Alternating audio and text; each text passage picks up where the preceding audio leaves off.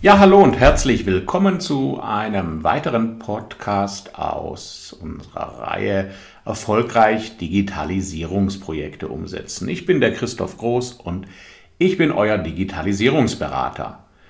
Heute geht es aus gegebenem Anlass um das Thema, ist Cloud-Software besser krisengeeignet? Fragezeichen. Tja, und um hier niemand auf die Folter zu spannen, sage ich einfach, ja, das ist so. Also mal ehrlich, ne, aktuell, wir schreiben gerade den 15.03.2020, da stürzen sich Hunderttausende von Mitarbeitern in Deutschland und eher Hunderte Millionen von Mitarbeitern von Unternehmen weltweit ins Homeoffice. Ja, entweder weil es die Firma angeordnet äh, hat oder weil einem gar nichts anderes übrig bleibt, ne, weil die Kinderbetreuung weg ist oder weil der Staat einfach gesagt hat, äh, du musst zu Hause bleiben oder man wurde in die Quarantäne geschickt. Aber jetzt kommen die Probleme, denn Homeoffice ist ja nicht einfach nur, wir arbeiten mal von zu Hause los. Denn wer sowas noch nie gemacht hat und wer gar nicht technisch dafür ausgestattet ist, der hat jetzt natürlich ein Problem. Gehen wir mal die einzelnen Punkte durch äh, und gucken mal, wie wir das dann mit dem ganzen Thema Cloud-Software reflektieren können. Also wir fangen mal an und äh, sagen erstmal, ja klar, ich soll jetzt ins Homeoffice, aber man hat ja gar kein Unternehmensnotebook, weil in der Lohnabrechnung äh, arbeitet man mit Desktops. Da wäre jetzt bisher niemand drauf gekommen. Ne? Desktops sind vielleicht günstiger als Notebooks. Ja, was machen wir denn jetzt? Ja, und da sagt der eine oder andere, ja, kein Problem. Ja, jetzt kaufen wir einfach hier ein paar Notebooks. Und das Erste, was aktuell passiert ist, äh, und das ist ja, ein Beispiel von einem Kunden von mir direkt, äh, der auch mal so 20 Notebooks auf die Schnelle gekauft hat. Ja, erstens war er froh, dass er überhaupt welche gekriegt hat und zweitens musste er jetzt pro Notebook 300 Euro Aufschlag bezahlen.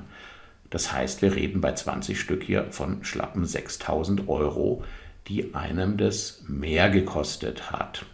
Ich glaube, wenn man das jetzt gerade mitbekommt, dann überlegt man sich vielleicht zweimal, ob man nicht zukünftig äh, gleich Notebooks kauft für alle Mitarbeiter. Ne? Äh, das Thema ist ja auch, dass man ja nicht einfach irgendein beliebiges Notebook kaufen kann im Laden, weil es natürlich IT-Themen gibt in Unternehmen. Man sollte alles die gleichen haben, wegen Wartung und, und, und. Also wer jetzt denkt, ja, ist doch kein Problem, ich gehe in den XX-Markt oder zu so einem äh, Markt, der nach einem Stern benannt wurde, also nach einem Planeten, dann äh, funktioniert das einfach nicht. Ja. Also in Kleinstunternehmen mag das vielleicht möglich sein, aber in dem normalen Mittelstand und in Großunternehmen geht das schon gleich gar nicht. So, also jetzt ist man dann tatsächlich der oder die Glückliche äh, und das Notebook ist vorhanden. Das passt auch auf die Firmenrichtlinien. Tja, und äh, in der Regel können die auch, vorausgesetzt man hat eine gute IT, ganz schnell eingerichtet werden. Man hat so ein Image sozusagen, man spielt es auf die Notebooks drauf und dann geht es eigentlich sehr, sehr schnell. Also innerhalb von ein paar Stunden kann man dann schon ganz schön viel auf die Reihe bringen. Wenn man jetzt natürlich ein kleineres Unternehmen ist und man hat jetzt keine IT und man hat das nicht so alles durchorganisiert, dann fängt man natürlich auch schon mal an, jedes Notebook einzeln zu installieren. Das kann ganz schön aufwendig werden. Ja, und jetzt hat man die Notebooks installiert und jetzt kommt gleich das nächste Problem. Äh, ja, hat man überhaupt die Lizenzen zur Verfügung?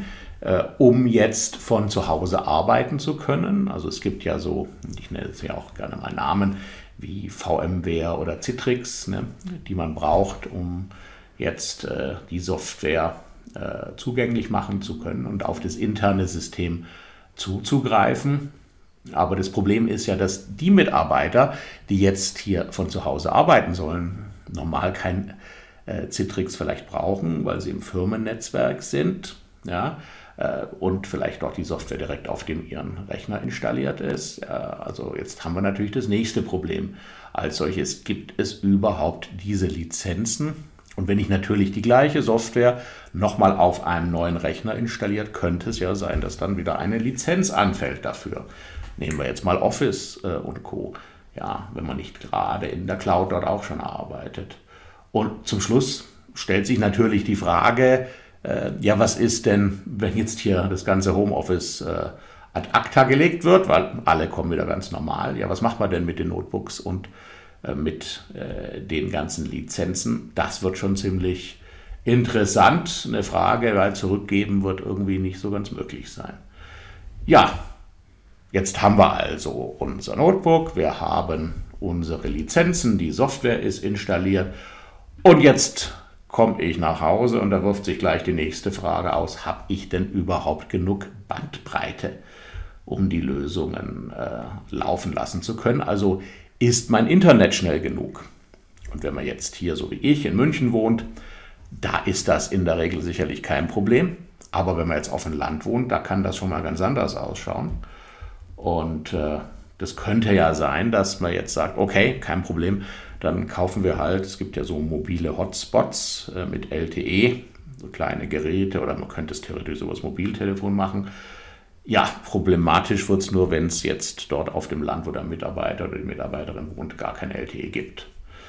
Dann wird es jetzt auch nochmal kritisch. Also wird man sich fragen, wer kann denn zum Schluss tatsächlich, ja, egal ob er jetzt einen PC hat oder nicht, äh, wo alles drauf ist, überhaupt von zu Hause arbeiten. Ja, und dann geht es natürlich nochmal eine Stufe weiter. Ich habe meinen PC, ich habe meine Bandbreite, alle Software ist drauf, ich kann darauf zugreifen. Und ich meine, auch wenn man jetzt nicht so intensiv drauf eingehen sollte, sollte man sich natürlich auch äh, im Klaren sein, ist denn jetzt der Mitarbeiter, die Mitarbeiterin überhaupt in der Lage, von zu Hause aus zu arbeiten? Ja, das ist sicherlich ein eigenes Thema, aber ist klar, wer kein eigenes äh, Büro hat, wer sozusagen am Esszimmertisch sitzt und von den Kindern umzingelt wird, vielleicht auch noch einen extra Bildschirm braucht äh, und dann den Platz den ganzen Tag belegt.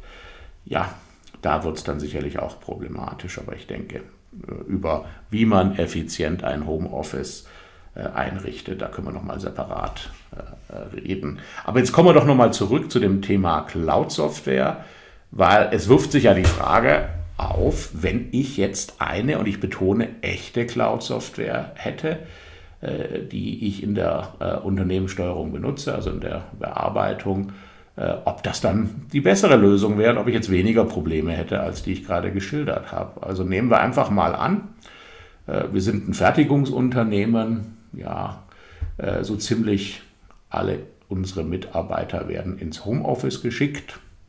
Und ich habe tatsächlich eine echte, wie gesagt, ich betone echte, cloudbasierte Software im Einsatz.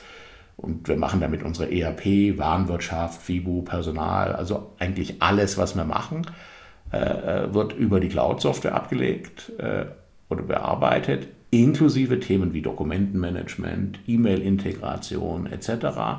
Und wir haben natürlich auch cloud-basiert Funktionen wie ein Chat, wir können eine Online-Konferenz machen. Unsere Telefonie ist Voice over IP, also Internet äh, basiert und kann auch alles von dieser Cloud-Applikation gestartet werden. Ja, das bedeutet letztendlich erstmal, dass ja, der Kunde, der da anruft, der merkt gar nicht, dass der Mitarbeiter zu Hause sitzt auf seinem Sofa, ja, am Sofatisch und die Aufträge bearbeitet, weil er ganz normal die Telefonnummer anruft. Das heißt, Voice over IP haben ja schon ganz viele Firmen äh, als solches. Das geht, aber ist es tatsächlich so eingebunden, dass man es auch aus der Cloud heraus zu Hause machen kann. Das wird natürlich bei vielen nicht der Fall sein. Viele haben ja tatsächlich noch tatsächlich auch ein Telefon dastehen und nicht jetzt ein Headset und telefonieren über den PC. Ja, aber, aber jetzt kommt's, weil wir eine echte Cloud-Lösung haben, benötigt der Mitarbeiter nicht äh, ja, einen eigenen PC, da muss auch nichts installiert werden. Der braucht einfach einen beliebigen PC, das kann auch sein eigener sein, da muss ein Internetbrowser drauf sein, der braucht auch keine VMware oder Citrix zu installieren. Ja. Und äh, dann kann der sich eigentlich auch sicher ins System einloggen. Und wenn man jetzt eine wirklich gute Cloud-basierte, Internet-basierte Lösung hat, dann kann der sich sicherlich auch über sein Tablet äh, direkt einloggen wählen, also einloggen ja, über den Internetbrowser. Da muss auch keine App runtergeladen werden, weil eine echte internetbasierte Cloud-Software braucht keine App. Ja, und dann kann er es vielleicht umständlich auf einem Tablet, weil natürlich der Bildschirm vielleicht ein bisschen klein ist, aber er könnte oder sie könnte theoretisch äh, ja, das Nötigste abwickeln. Ob das jetzt zwei Wochen lang gut funktioniert oder drei, ist vielleicht eine andere Frage. Da sollte man dann vielleicht schon einen größeren Bildschirm haben. Ja. Also, so wie ich das jetzt gerade beschrieben habe, hört sich das doch so an, als ob das jetzt schon um einiges viel einfacher war als die Notebook-Orgie, die wir gerade eben erlebt haben. Das heißt definitiv trennt sich hier die Spreu vom Weizen, was Cloud-Software und installierte Software angeht, auch Software aus in Rechenzentren. Ne, also die einen tun ja so, als ob sie eine äh, Cloud-Software hätten, aber es ist eigentlich eine Rechenzentrum-Software und dann brauche ich halt so ein Citrix oder eine VMware oder ähnliches. Ja, und die anderen, die haben es halt viel leichter, weil sie tatsächlich nur den Internetbrowser brauchen. Und auch ganz wichtig, viel, viel weniger Bandbreite. Ja, also man braucht nicht so eine hohe Internetgeschwindigkeit, ja, als wenn man jetzt mit dieser rechenzentrumsbasierten Software arbeitet. Ja, also fassen wir doch mal zusammen. Ja, wer also noch zögert, sich jetzt vielleicht mal zumindest mit einer cloud-basierten Software im ERP, CRM oder wo auch immer Bereich zu beschäftigen, dem ist vielleicht diese Krise, die wir aktuell durchgehen, mit allen Leuten, die ins Homeoffice geschickt werden, vielleicht eine Lehre. Denn eins ist klar, also wo sich die einen nur die Haare raufen äh, und ganz, ganz viel Geld ausgeben und äh, die anderen äh, auf eine echte Cloud-Lösung gesetzt haben und viel lockerer und günstiger unterwegs sind, ja, da merkt man zum Schluss schon die Unterschiede. Ja, und wie man eine echte von einer Fake-Cloud-Software, ist ja so ein Modewort, Fake, unterscheidet, das äh, ihr in meinem nächsten Podcast. Ja, bis dann. Ich hoffe, die Infos haben euch etwas weitergebracht und ein bisschen mal in, ich gucke mir eine Cloud-Software an, vielleicht bin ich demnächst damit besser bedient, Richtung zu schieben. Ja, ich bin euer Christoph Groß und vielleicht bin ich auch bald euer Digitalisierungsberater. Bleibt gesund und bis demnächst.